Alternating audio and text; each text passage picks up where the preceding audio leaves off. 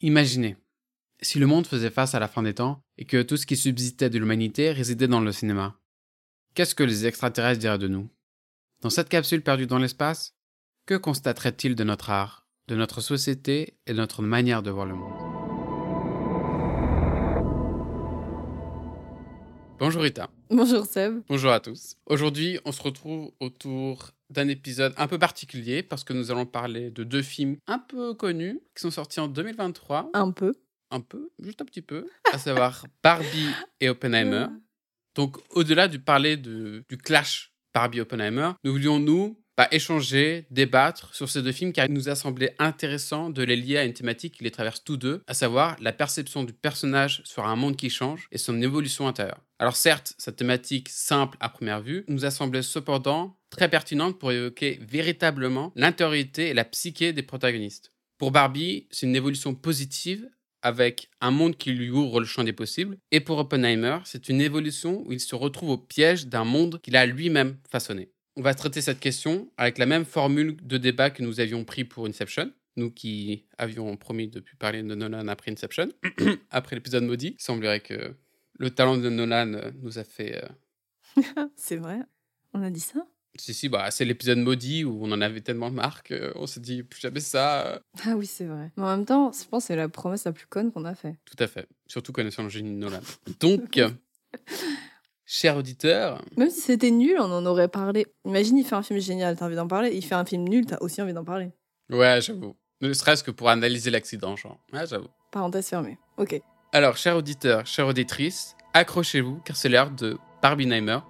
Bienvenue dans Cinématrice.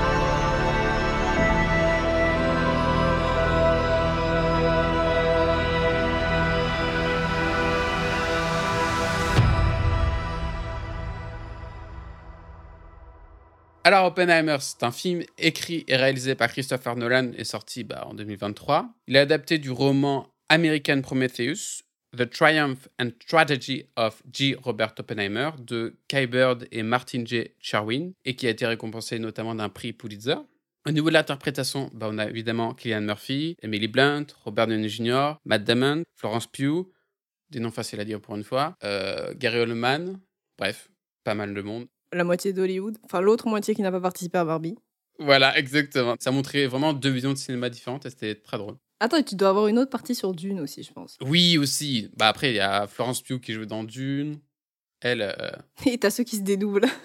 oui, voilà, exactement. Bref, c'était un, un des incroyables. Pour les anecdotes, il faut savoir que c'est le premier rôle principal qu'accorde Nolan à Cillian Murphy, après nombre de collaborations entre ces deux hommes. C'est le premier film de Nolan chez Universal après son divorce avec Warner. Tenet euh, en a été pris le prix. Justifié. Tim Nolan. ah bah, tu m'étonnes. Euh, il faut savoir qu'en fait, pour le film, une pellicule IMAX noir et blanc a été créée, voire inventée spécialement pour le film. C'est assez euh, novateur. Et il faut savoir aussi que c'est le film le plus long de Nolan, avec un runtime de 3 heures et 9 secondes. Mais qui a quand même pas battu Avatar. Personne ne peut battre Avatar. Non, mais il était, il était mieux qu'Avatar. Bref, euh... j'ai lâché une petite bombe et je me casse. La meuf, le truc c'était gratuit quoi. Prends ça, Cameron. non. Bah, en vrai, si c'est Cameron Avatar 1, Bref, pour le synopsis, alors en 1942, convaincus que l'Allemagne nazie est en train de développer une arme nucléaire, les États-Unis initient dans le plus grand secret le projet dit Manhattan, destiné à mettre au point la première bombe atomique de l'histoire. Pour piloter ce dispositif, le gouvernement engage du coup euh, Robert Oppenheimer, brillant physicien qui sera bientôt surnommé le père de la bombe atomique. C'est dans le laboratoire ultra secret de Los Alamos au cœur du désert du Nouveau-Mexique que le scientifique et son équipe mettent au point une arme révolutionnaire dont les conséquences vertigineuses continuent de peser sur le monde actuel. Je pense qu'on a tous les deux une opinion positive du film, euh, parce que c'est quand même un film d'une certaine manière qui met plutôt d'accord, en tout cas toutes les personnes avec qui j'ai pu parler du film ont une, on va dire une opinion, on va dire mm, entre moyen et positif. Unanime, globalement. Il y a des gens qui ont moyennement aimé, mais ça reste quand même positif. C'est pas, euh, c'est pas net quoi. Je comprends, ouais. Voilà. Bref. Donc notre idée, c'est pas seulement de dire pourquoi le film est bien, parce que ce serait très ennuyeux, mais surtout de tenter de comprendre ce qui est pertinent et ce qui l'est moins par rapport à la thématique. La thématique qui est donc la perception du monde et l'évolution intérieure du personnage. Pour débuter, comme on l'a dit, Oppenheimer, c'est quand même l'histoire d'un homme qui voit son monde rapetissé par sa faute, j'ai envie de dire. Ma perception du film, c'est l'histoire d'un homme qui a détruit son propre monde et qui a fait face à la chute et au changement de sa propre perception du monde. Et qui a eu une évolution intérieure qui est, bah, au contraire de Barbie, plutôt négative d'une certaine manière. Donc pour moi, c'est quand même un film qui étonnamment prend sens si on le regarde par la fin, soit par la conclusion. Pour le coup, Nolan, je trouve qu'il donne jamais. Enfin, ça, c'est un truc que j'aime bien chez lui. Il donne jamais des solutions. Parce que les thématiques qu'il utilise dans ses films sont tellement euh, denses, larges, complexes, que je pense qu'il n'y a pas. Même problème que Inception. En fait, c'est des fins ouvertes. Pour moi, il y a vraiment cette idée de fin ouverte, juste parce qu'en fait, il n'y a pas forcément de solution à donner, mais c'est plutôt une proposition de réflexion. Ça, c'est aussi ce qu'il dit dans ses interviews, donc c'est assez intéressant. Donc, ce que j'entends par la conclusion du film, c'est euh, la manière dont se termine le film en soi. C'est pas, euh, c'est pas la conclusion de l'histoire. Et donc, c'est plutôt pertinent si on prend le film dans l'autre sens et qu'on le regarde par la fin, parce que pour moi, c'est c'est comme ça qu'on se rend compte qu'en fait, c'est l'histoire d'un homme qui voit son monde et également, du coup, le monde, au sens large, détruit et voué à une forme de destruction, tout ça lié à un acte dont il a quand même la majeure responsabilité. Pas la responsabilité totale, mais on va dire quand même que la majeure responsabilité de la destruction du monde, c'est la sienne. Enfin, la destruction du monde via le spectre de la bombe atomique, donc. Il a vraiment poussé le premier domino euh, de, de l'extinction humaine, d'une arme euh, qui peut euh, anéantir l'humanité, quoi. Exactement. Et c'est ça que je trouve hyper intéressant. Et en fait, pour moi, toute la complexité de la perception du monde de Oppenheimer, elle réside là-dedans. Dans le premier élément déclencheur, en fait. Et ça, on le voit dans la conversation, par exemple, avec Einstein. Où, en fait, pour moi, cette conversation, elle se résume par une seule thématique, c'est la perte du contrôle total. En fait, on se rend compte, quand il parle avec Einstein tout à la fin, que plus rien ne se trouve entre ses mains et qu'en fait, c'est ça illustre aussi d'une certaine façon la scission, je pense, entre la génération Einstein et la génération Oppenheimer. Et ça parle assez bien aussi de la responsabilité en fait du scientifique face à, face à mm. sa création. J'ai le dialogue. Il lui dit vraiment, maintenant c'est votre tour de faire face aux conséquences de votre réalisation. Et un jour, quand ils vous auront assez puni, ils vous serviront des patates avec du saumon, feront de grands discours, vous feront une tape sur le dos en disant que tout est pardonné. Mais ça, ça ne sera pas pour vous, mais pour eux. Mm-hmm. Donc clairement, il se dit, euh, j'ai ressenti ce fardeau, à toi maintenant, Oppenheimer, à toi, Opi, de, de, le ressentir, de le vivre. Oui, je vais l'appeler Opi. Opi, ok. Euh, bah, du... Oui, c'est ça en fait. Sauf que ce qui est intéressant, c'est de revenir. En fait, ce qui est intéressant pour moi, c'est de regarder la fin et de revenir au début. Mm. Et ce que tu dis, c'est le premier coup de domino. Et en fait, c'est là qu'on se rend compte que le personnage, il commence avec une forme de naïveté. Enfin, le personnage. Euh, je vais parler du personnage du film, je ne parle pas du personnage historique parce que ça reste un récit de fiction quand même. Et en fait, on se rend compte que le personnage, il commence avec une vision du monde qui est d'une certaine manière très, j'ai envie de dire candide. En fait, c'est pas naïf, c'est candide d'une certaine façon. Ouais, c'est un grand rêveur, quoi. C'est le personnage du rêveur où juste, en fait, il commence avec une vision du monde qui est hyper large. Mm. Déjà, on se rend compte qu'il fait des études de physique.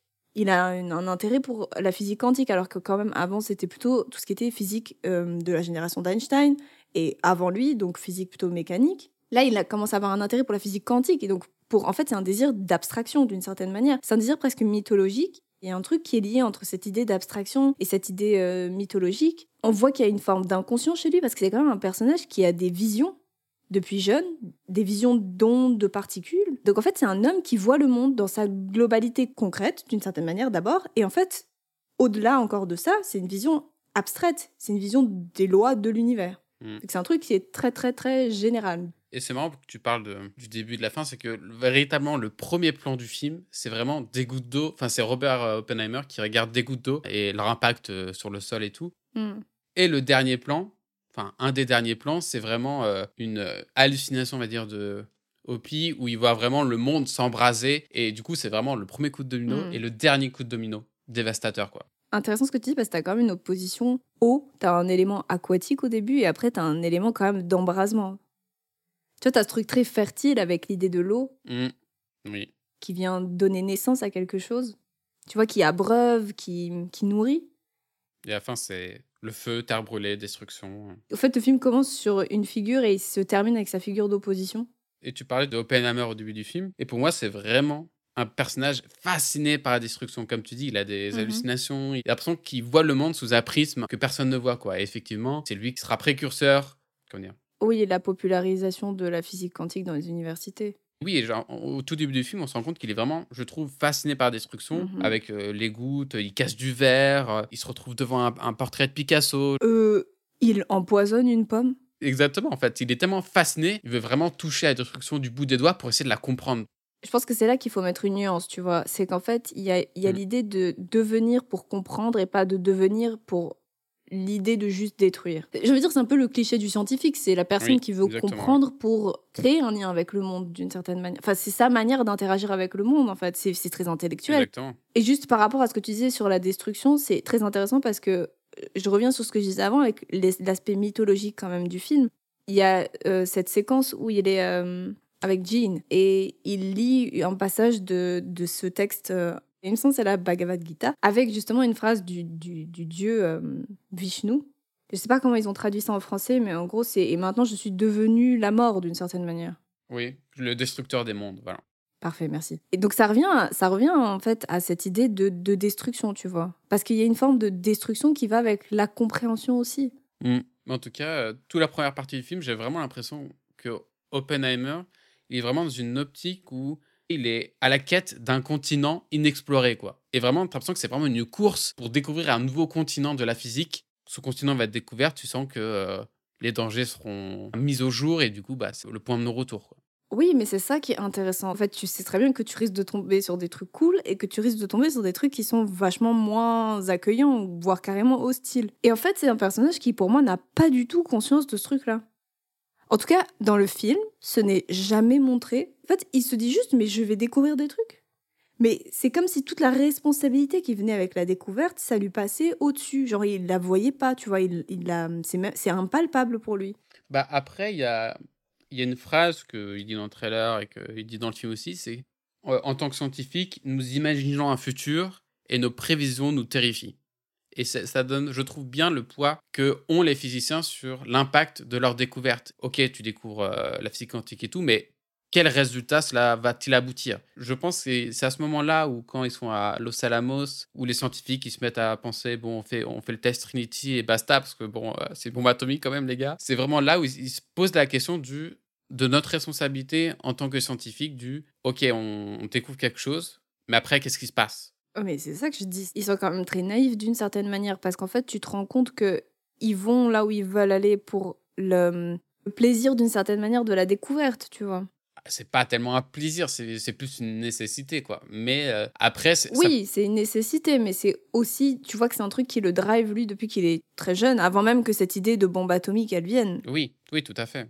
Mais après, ça pose aussi la question de la responsabilité des scientifiques. Est-ce qu'un scientifique est responsable de l'utilisation de sa découverte, quoi? Ça, c'est ce que lui dit Einstein au final. Oui, c'est les conséquences euh, euh, de- du scientifique, en fait, de vivre avec ce fardeau du « t'as fait une découverte majeure pour l'humanité, mais c'est à double tranchant Mais quand même, avant ça, tu vois, je trouve qu'on a un homme qui aussi, je pense, agit de cette façon parce qu'il est très en contrôle. En fait, il est en parfait contrôle de, de son monde. Enfin, je sais pas trop comment, comment expliquer ça. ». Bah, au début, milieu du film, oui, je trouve. Vers la fin, Oui, au début du film, jusqu'au test. oui, oui, oui, on en reparlera, mais oui, effectivement, jusqu'au test. C'est un personnage qui est qui en 100% de contrôle de son monde. Il a plein de qualités, hein, dans le sens où euh, il travaille dur, il est persistant, il est intelligent, mais en fait, il a un monde qui s'ouvre à lui. Parce qu'il a, il a aussi les, bo- les bons réflexes, je pense, tu vois, dans le sens où il... euh, Mm. Il attend pas juste des choses. Il, c'est un personnage qui est acteur. C'est un personnage qui est très dynamique, très en mouvement. Tout à fait. hein. Euh, on le voit rarement euh, assis. Il est toujours en train de bouger, euh, il- même dans sa gestuelle. Il est souple, tu vois. Parce que déjà, Kylian Mm. Murphy, je trouve qu'il a une. Tu vois, il a une. C'est pas un personnage très massif et tout en soi. Même pour le rôle, il a l'air d'avoir quand même pas mal maigri. Oui, là, il disait que c'était limite affamé pour le rôle et tout. euh. Tu vois, donc il y a un truc quand même où c'est un personnage avec une petite carrure, etc. Mais du coup, il est très souple. Mm. Moi, il me fait penser un peu aux ondes qu'il voit, tu vois. C'est ce truc qui est en mouvement, c'est tout fin, c'est tout. Je sais pas. Mais il y a cette dynamique. Mm. De, de la particule qui est constamment en train de vibrer, qui est constamment en train de bouger. Il est, il est comme ce qu'il étudie, en fait. Ouais. Ou il devient comme ce qu'il étudie, je sais pas. Mm. Mais du coup, c'est aussi un personnage qui, pour moi, est 100% en contrôle.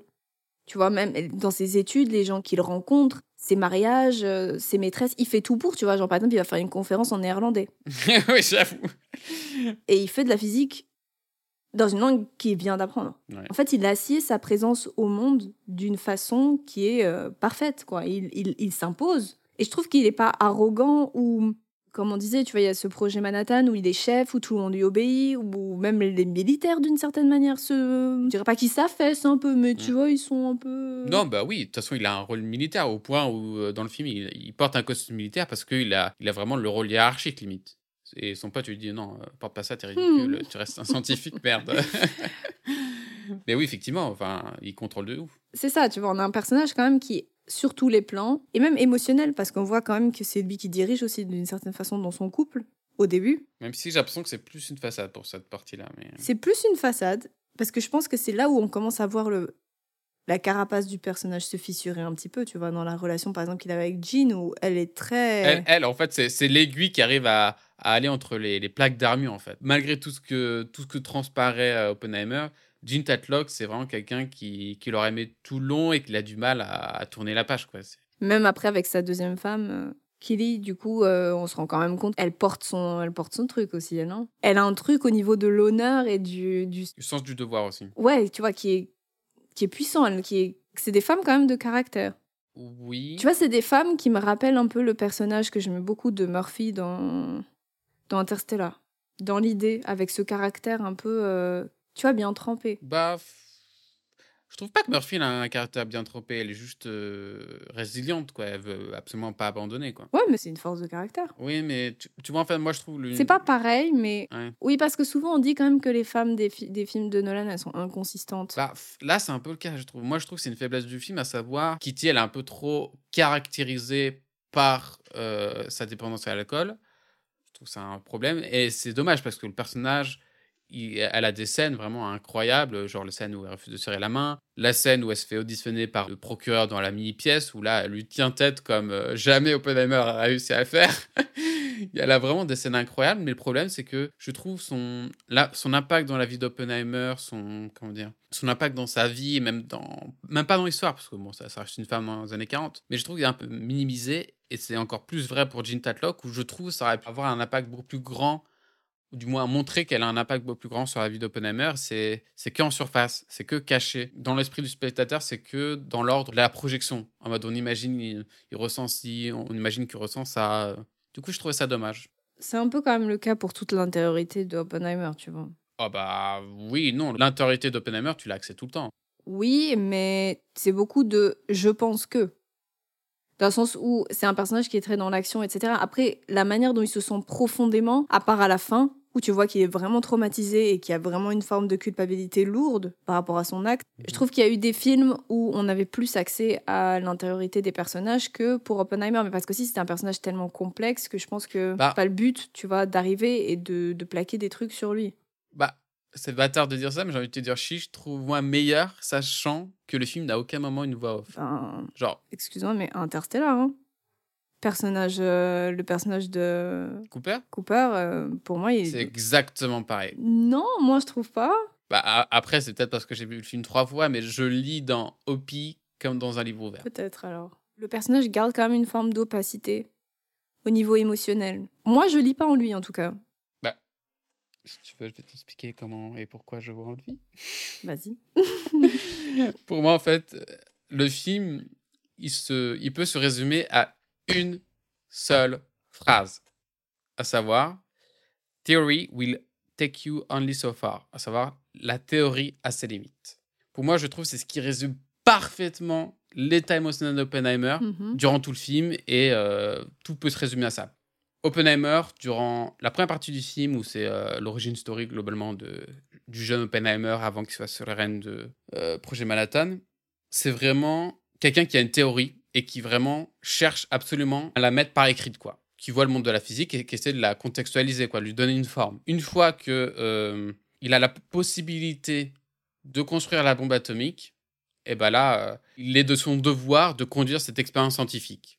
Mais en fait, et c'est là où on se réfère à la phrase, c'est qu'il dit la théorie a ses limites. C'est Mhm. qu'en fait, là où Oppenheimer pensait que une arme auquel personne penserait utiliser, comme si c'était le grand Manitou qui allait anéantir toutes les guerres et des millénaires de paix et tout, parce que bah, personne ne penserait pouvoir l'utiliser, et ben en fait, on se rend compte que de par cette théorie-là, quand euh, elle est mise en application, et ben le résultat est différent que ce qu'il avait présagé. Et c'est exactement ce qui se passe. Euh, je suis d'accord avec toi, mais du coup, pour moi, c'est ça, c'est ça que j'appelle la candeur du personnage. C'est qu'à un moment donné, il pense que des gens le payent pour faire un truc, pour qu'ensuite ce soit simplement théorisé et que ça arrête tout, tu vois. Et pour moi, la candeur du personnage, elle est là. Parce qu'en fait, on se rend bien compte que son monde s'effondre à ce moment-là où en fait il réalise que toute la grandeur du monde qu'il voyait, donc ça veut dire tous ces plans d'abstraction incroyables, tous ces, euh, toutes ces notions de physique quantique, toute cette notion d'inconscient, de mythologie, tout ça, Oui, d'un coup, ça s'effondre Mm. parce que le personnage, en fait, n'avait pas idée que les hommes pouvaient être juste parfois un instinctif destructeur. C'est ce qu'est l'État américain quand en fait il lui prend son invention, qui le vire du projet en fait. Il a plus accès ni aux militaires, ni à la politique, ni quoi que ce soit. En fait, là, il redevient juste un scientifique. Et parce qu'il redevient juste un scientifique, il redevient plus rien aux yeux du monde d'une certaine manière aussi. Mm. tout à fait. Et en fait, il passe de, du super intellectuel, du super cerveau, de celui qui va au-delà de, de tout ce qu'on peut imaginer, à juste un scientifique qui est en fait guidé par l'instinctif, mais littéralement destructeur, de l'État américain. Pour moi, on passe d'un truc très noble, d'une certaine manière, qui est l'intellectuel, tu vois, Mm. un truc très, euh, bah, très animal, quoi. C'est je vais t'exploser avant que tu m'exploses. En fait, ça se réduit à ça. Sa perception du monde, elle passe de, de- du champ de tous les possibles à je dois exploser l'autre avant qu'il explose ma gueule. Exactement. Et typiquement, le test de Trinity, c'est exactement ça. Le test de Trinity, enfin, c'est vraiment la candeur de l'expérience en mode, bah, on, a, on a mis au point cette arme et tout, on va la faire exploser dans le désert. C'est une réussite euh, scientifique incommensurable et tout, on va le faire. Mais à partir du moment où elle est utilisée, cette arme, là, Oppenheimer, il sort de sa candeur et il se rend compte vraiment des effets dévastateurs de ce qu'il a produit. C'est vraiment pour moi le truc en deux temps de l'explosion nucléaire, à savoir, tu as la beauté de, de l'explosion et après, en deuxième temps, Oui. tu as le souffle destructeur de l'explosion. Et pour moi, ça, ça avance exactement comme ça. Et typiquement, il y a une scène qui montre bien, c'est que après le test de Trinity, tout le monde est content en mode Ouh, on a réussi, euh, ce pourquoi on a travaillé pendant trois ans, tout le monde est en train de fêter et tout. Juste comme tu sens quand même un changement d'atmosphère très léger qui est en train de s'instiller. Pas encore, pas encore, mais attends, ils font le test de Trinity avec euh, l'explosion, tout le monde est content et tout. Euh, Oppenheimer, il dit Ouais, tu peux rentrer à la maison, ouais, ça veut dire qu'ils ont réussi et tout. Et par contre, quand la bombe elle est utilisée, Mhm. Là, Oppenheimer, il fait moins le malin parce que du coup, euh, on a une scène. C'est vraiment une perte de contrôle totale où il est euh, accroché à son téléphone pour savoir si la bombe a été utilisée. Finalement, il apprend à la radio comme tout le monde. Et quand tout le camp Los Alamos vient pour fêter euh, la victoire des États-Unis sur le Japon, ils vont dans un amphithéâtre et tout, et Oppenheimer doit faire un discours. Et là, pour moi, c'est véritablement le moment où Oppenheimer se rend compte des effets destructeurs de ce qu'il a créé. C'est vraiment le souffle destructeur de la bombe atomique. Ne serait-ce qu'en termes de mise en scène, parce que déjà, il y a le bruit des coups de pied sur l'estrade, qu'on Mhm, entendait pas mhm. mal euh, tout au long du film, au cours de certaines scènes et tout, et qui pour moi euh, était vraiment une peur inhérente qu'il avait tout au long du film, mais qu'il voulait pas trop regarder. Et le fait que ce son-là, il revienne euh, quand ça se passe sous ses yeux, il réalise euh, qu'est-ce que ça veut dire en gros, tout le danger que cela représente. Donc, du coup, durant cette Mhm. scène, on a effectivement le, le bruit des pieds sur l'estrade qui fait du bruit. On a aussi une abstraction du décor. Il y a certains moments dans le film où euh, le décor, l'arrière-plan d'Oppenheimer, il se met à trembler comme si c'était le, le mobilier qui tremblait juste avant le, le souffle d'une explosion. Là, on a exactement la même chose. Ensuite, il y a quoi? Il y a Oppenheimer, quand il sort de son pupitre, il marche sur ce qui semble être un cadavre calciné. C'est une cage thoracique. Oui, voilà, une cage thoracique. Le, le film, en fait, a été critiqué sur le, le manque de point de vue de- du Japon. Et je pense que. euh, comment dire C'est pas le but, c'est surtout vraiment. euh, Oppenheimer, c'est vraiment un, un film sur le point de vue singulier d'Oppenheimer. Donc, à partir du moment où tu sors de son point de vue, euh, voilà, ou du moins du point de vue américain. Je pense que c'est pas le but en fait. Bah, D'ailleurs, le titre le dit. hein. Oui, bah, tout à fait. Enfin, dans le sens où s'il avait voulu faire un film sur la bombe atomique, Oui, il aurait appelé Bombe Atomique ou Projet Manhattan. Ou... je sais pas, tu vois, il aurait trouvé une autre manière de mettre le truc en fin. J'ai vu aussi beaucoup de débats sur est-ce qu'il fallait voir la bombe exploser sur le Japon et tout. Je pense qu'après, ça c'est aussi euh, montrer pour montrer. Mm. Enfin, pour moi, ça n'aurait rien eu à faire en fait dans ce film. Pour moi, le trauma, il est plus puissant en ne voyant pas la bombe et en sentant en fait le trauma d'Oppenheimer d'une certaine manière, vu la perspective du film Mm. Qui est centré sur l'intériorité d'Oppenheimer et son évolution, plutôt que de montrer, en fait, même si ça avait été des images d'archives. hein. Enfin, moi, personnellement, je suis pas trop partisane de ce truc-là. Ah bah oui, mais en fait, il n'y a, pas besoin de, de point de vue du Japon parce qu'Oppenheimer, il a déjà conscience de tout le mal qu'il a éveillé dans cette scène, justement la scène où euh, il fête euh, l'explosion au Japon, Mhm. et il en a conscience, il n'en a pas conscience véritablement à laisser Trinity, car c'était un enclenchement scientifique et technique, mais vraiment lorsqu'elle est utilisée la première fois, et vraiment toute tentative de montrer le point de vue japonais, bah, elle aurait été critiquée et à juste titre, car cela vraiment aurait été un point de vue culturellement américain sur un événement traumatique japonais, donc non, c'est... Si on veut voir, par- pardon, mais dans ce cas, juste si on veut voir un film sur la- le trauma de la bombe euh, sur le Japon, autant regarder un film style euh, Hiroshima, mon amour de Alain René. Oui, exactement. En fait, en- Parce que là, pour le coup, on a une vision qui est. euh, c'est peut-être pas japonais non plus, mais c'est quand même plus proche de ce que peut ressentir le Japon Mm. plutôt que de ce que ressentirait le Japon via le spectre des Américains qui viennent leur lancer une bombe euh, dessus. Quoi. et- et- exactement. Et en fait, euh, quand tu as un événement traumatique comme ça qui arrive sur un pays, seul le point, la perspective, pour le coup ici, du Japon est importante. Parce que du coup, ce sont eux qui, qui sont culturellement les plus au fait de tous les impacts que cela a pu avoir chez eux, à savoir euh, physique, psychologique, culturel et tout. Si ça vous intéresse vraiment de voir le point de vue japonais, bah, allez voir Gen d'Hiroshima de Mori Qui est un film d'animation qui, qui est vraiment euh, assez gore, qui montre vraiment le, L'horreur. oui, voilà, l'horreur de la bombe atomique et tout. Pareil, il y a Pluie Noire de Kuroi Ame, que j'ai vu il y a pas longtemps, et qui est vraiment très bien, qui montre vraiment le, enfin, les impacts après la bombe. Et pareil, Godzilla, enfin, c'est vraiment une, une réaction culturelle d'un événement traumatique. euh, Et donc, allez voir n'importe quel Godzilla, ça fera l'affaire, sauf le Godzilla américain. Mm. Tous les Godzilla euh, japonais vous donneront une- un aperçu de- du point de vue japonais sur cet événement traumatique. Après, je trouve quand même que là, par exemple, moi, je trouve que le parti pris de Nolan de montrer l'Amérique telle qu'elle a certainement été. Je trouve que ça, par, par exemple, c'était pour moi le bon choix narratif. Ouais. Parce que là, pour le coup, on n'a ni un peuple qui se dédouane d'avoir fait des trucs, mais la manière dont c'est montré, pour moi, c'est juste réaliste. Parce que je pense que dans les faits, ça a dû se passer plutôt comme ça. Ouais.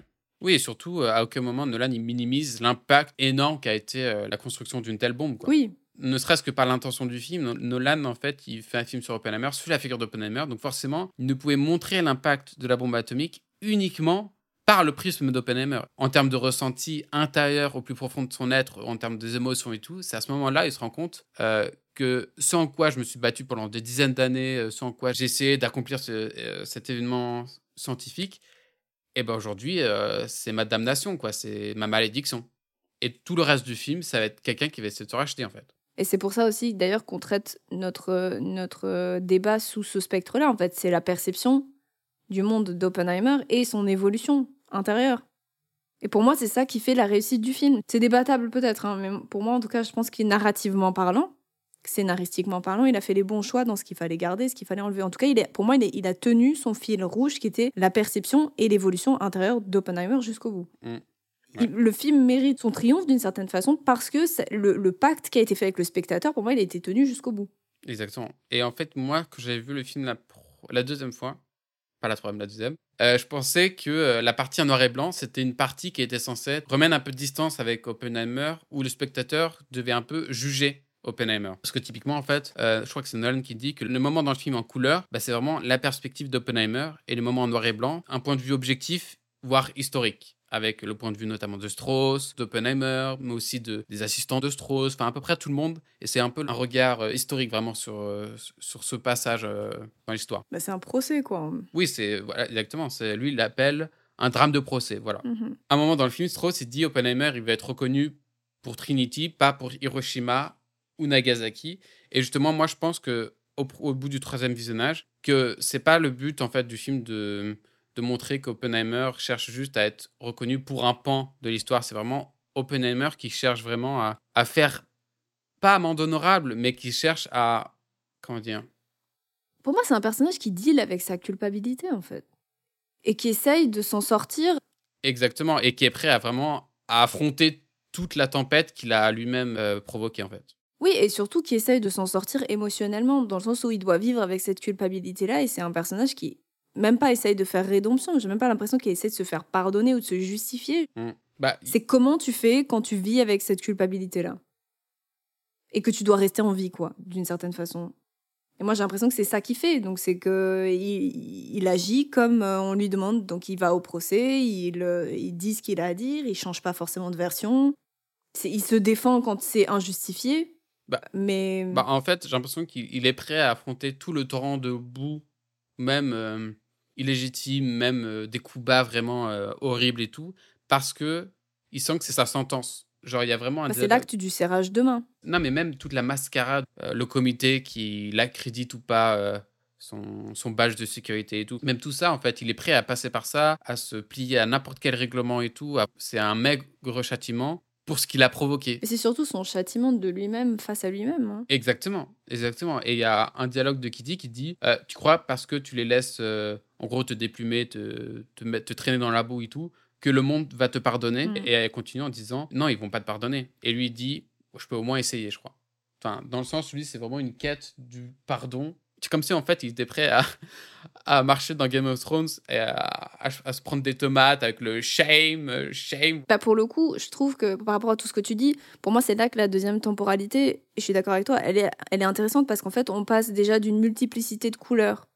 Donc, c'est ce que je disais avant, c'est vraiment la grandeur, tu vois. On passe d'une perception qui est en couleur, donc génial, plein de variations, plein de nuances, etc., à quelque chose qui est quand même très basique, donc euh, noir et blanc, quoi. Dans le sens où on passe à quelque chose qui est plutôt bicolore, avec une salle Mm. de procès ou des salles de procès qui sont quand même des petites salles comparé aux espaces énormes qu'on avait avant, avec euh, les plans d'abstraction, les plans du Nouveau-Mexique, avec ces déserts qui sont énormes. Mm. Euh, souvent, Oppenheimer, c'est quand même un personnage qu'on voit dans des plans très vastes, des plans de paysage, ou alors quand on le voit dans des salles, on le voit rarement en plan portrait. C'est quand même assez souvent des plans américains, plans pied, plans taille, par exemple.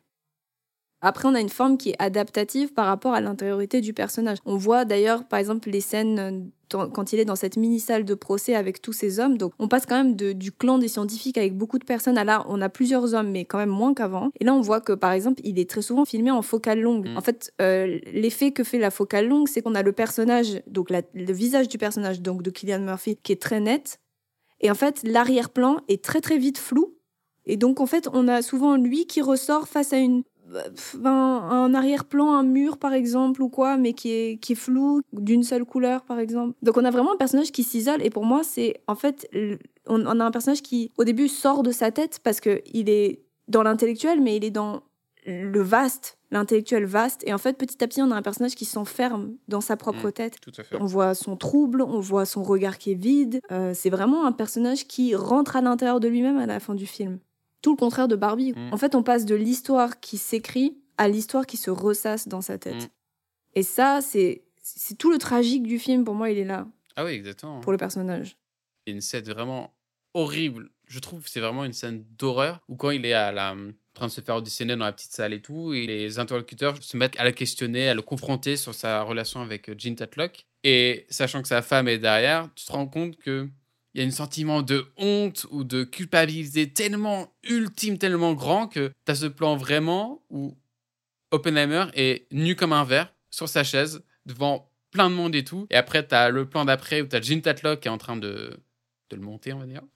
Et euh, sous le regard de, sous le regard de, de sa femme Kitty. Et c'est intéressant parce que du coup, c'est c'est jamais un point de vue de, que Kitty a et tout. Peut-être que si, mais c'est surtout un point de vue qu'Oppenheimer a sur lui-même. Bah, en fait, on passe, on passe d'un personnage qui est dans le désir et dans l'action, donc désir de créer des choses, de découvrir de trucs, machin, et qui est dans l'action de accomplir les, ce qu'il veut, enfin les désirs qu'il a, à un personnage en fait qui du coup n'est plus dans le futur, mais se retrouve coincé dans le passé à ressasser des événements qui ont déjà eu lieu, sur lesquels il a plus d'emprise, donc perte de contrôle total parce que là il peut plus rien faire. En fait, il est complètement impuissant et c'est un personnage qui regrette. Donc en fait, on passe du personnage qui désire au personnage qui regrette. Ouais. Oui, franchement, c'est un personnage vraiment tourmenté par tout, en fait. Et aussi, on passe, et ça, je trouve ça assez, euh, assez intéressant par rapport à ce que tu disais avant, tu vois, dans le sens où, en fait, on a un passage. euh, au début, on a un passage du film où on le voit quand il est jeune et qu'il a ces espèces de visions, tu vois. En fait, on passe d'un personnage qui est prophète. Mm.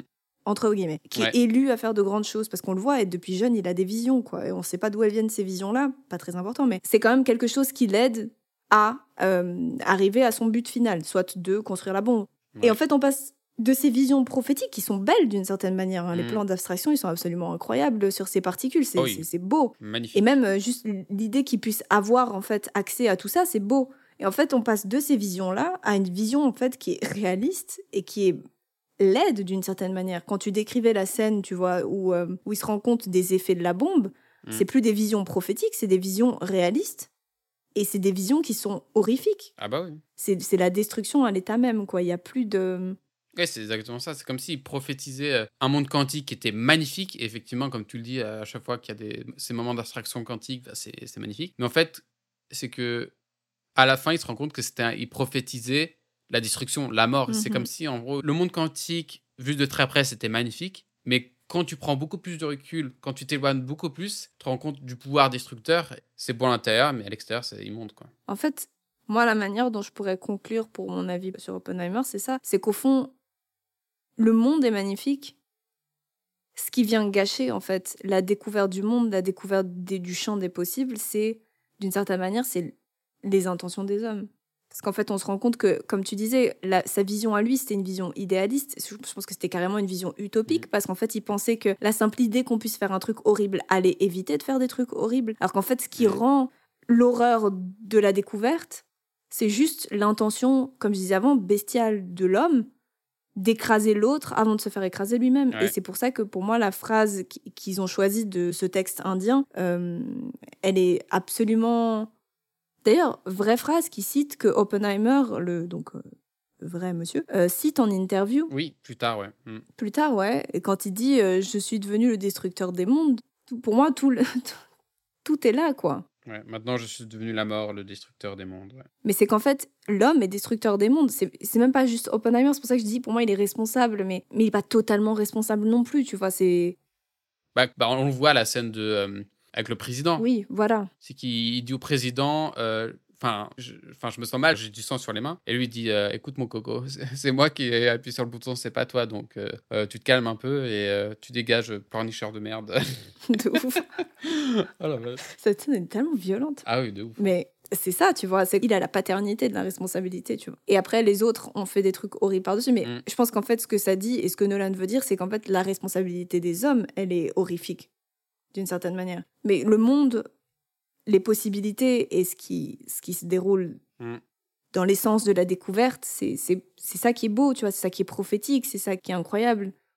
Mais, mais c'est incroyable quand même, c'est que vraiment tu te rends compte, avec du recul, que limite il avait un raisonnement d'enfant, quoi. Mais oui, c'est une candeur. Enfin, à, à aucun moment il s'est dit je vais construire une bombe, elle va pas être utilisée parce qu'elle fait trop peur. Enfin, c'est c'est ouf. Et, et à chaque fois, à chaque étape du film, t'as l'impression qu'il n'apprend rien en fait. Tu te dis euh, ok, bah, il- enfin, euh, découverte, les, les débuts de découverte sur la bombe atomique, c'est incroyable et tout, faut aller dedans et tout. Après, il se dit bon, ok, faut construire une bombe, euh, mais bon, c'est une bombe pour défaire les nazis. Et c'est normal. Après, il est juif et tout, euh, comme il le dit à, à Josh Arnett, qui incarne Ernest Lawrence. Il dit c'est pas ton peuple qu'on est en train de tuer à l'autre bout du monde, quoi. Et pour lui, c'est important de construire la bombe parce que pour défaire les Allemands, parce que son peuple euh, se fait massacrer et tout. Après, il se dit, ok, maintenant c'est pour les Japonais. Donc là, il se dit, ok, bon, euh, ok, on va utiliser la bombe. Parce qu'il n'y a pas d'autre manière de venir à bout des Japonais. Et après, il se dit, et après, quand c'est fini, il se dit, bon, là, normalement, c'est censé s'arrêter. Mais Mais en fait, c'est là que tu te rends compte qu'il est tellement candide qu'il pensait que tout allait s'accorder en fonction de son plan.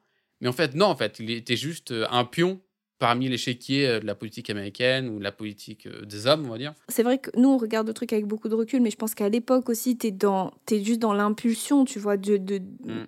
voilà, t'es, t'es- Oui. tu vois, il y a une dynamique qui est tellement violente, qui est tellement euh, urgente, tu vois. Ils sont constamment dans l'impulsion, et je pense que c'est aussi pour ça que c'est peut-être un personnage qui est très très dynamique, parce qu'ils sont tous un peu comme ça. Tu les vois, ils sont tous un peu euh, constamment en train de. En fait, t'as l'impression qu'ils vont exploser, quoi. je sais pas comment terminer ça, hein, je te dis. Moi, moi plus, je sais pas, en fait. Je pourrais tellement euh, parler de choses et tout. Genre, il y, a- y a quelques mille choses à dire sur ce film. Franchement, Il y a trop de choses, en fait. il y a trop de choses. Donc, euh, au pire, venez nous voir. euh, Heureusement qu'on a choisi une thématique. Heureusement qu'on a choisi une thématique, effectivement, parce que sinon, euh, pouf, damn. Sinon, je pense que c'est trop le film où tu peux t'éparpiller. En même temps, le film est intéressant sous Ouais. plein de points de vue. Là, c'est vrai qu'on a. Bon, bah voilà, quoi, il faut faire un choix, donc on a fait un choix. Mm, globalement, ouais. Je pense qu'on a fait le tour de ce qu'on pouvait dire à ce sujet pour ne pas se répéter et rester pertinent. Et si on peut donner des conseils euh, avec euh, des films miroirs qui pourraient euh, euh, être euh, des équivalents à Oppenheimer, il y a le film bah, Le vent se lève de euh, Miyazaki, Ah oui. euh, qui retraite euh, le personnage de Jiro Horikoshi, qui a créé les, les, les Z, je sais plus comment ça s'appelle, les Zero, les avions japonais qui ont notamment fait l'attaque sur Pearl Harbor. Donc c'est à peu près le même point de vue du on suit un personnage historique qui a créé une invention qui a apporté la mort. Et là, pour le coup, vous avez le point de vue japonais. Donc, si vous voulez un film miroir Oppenheimer, Le vent se lève de Miyazaki, des studios Ghibli, est un bon choix. Parfait. J'espère que ça a été intéressant. Parce que pour nous, ça l'a été. Parce que été. pour moi, ça l'a été. Ouais. euh, Enfin, moi, j'aime beaucoup le format débat. bah, Dites-nous si vous aimez aussi hein, le format débat. Écrivez-nous dans les commentaires, pas dans les commentaires, par mail, sur les réseaux sociaux, peu importe, pour nous, pour nous exprimer vos avis. Si vous avez des avis sur Oppenheimer, sur Barbie, sur, euh, La vie, sur le podcast. sur ma vie, sur peu importe, sur des suggestions, enfin peu importe. euh, oui, sur les films dont vous voudriez qu'on qu'on parle, etc. Voilà. Et merci de nous avoir écoutés. Ouais, merci à tous. Et euh, Gros bisous. ciao, ciao.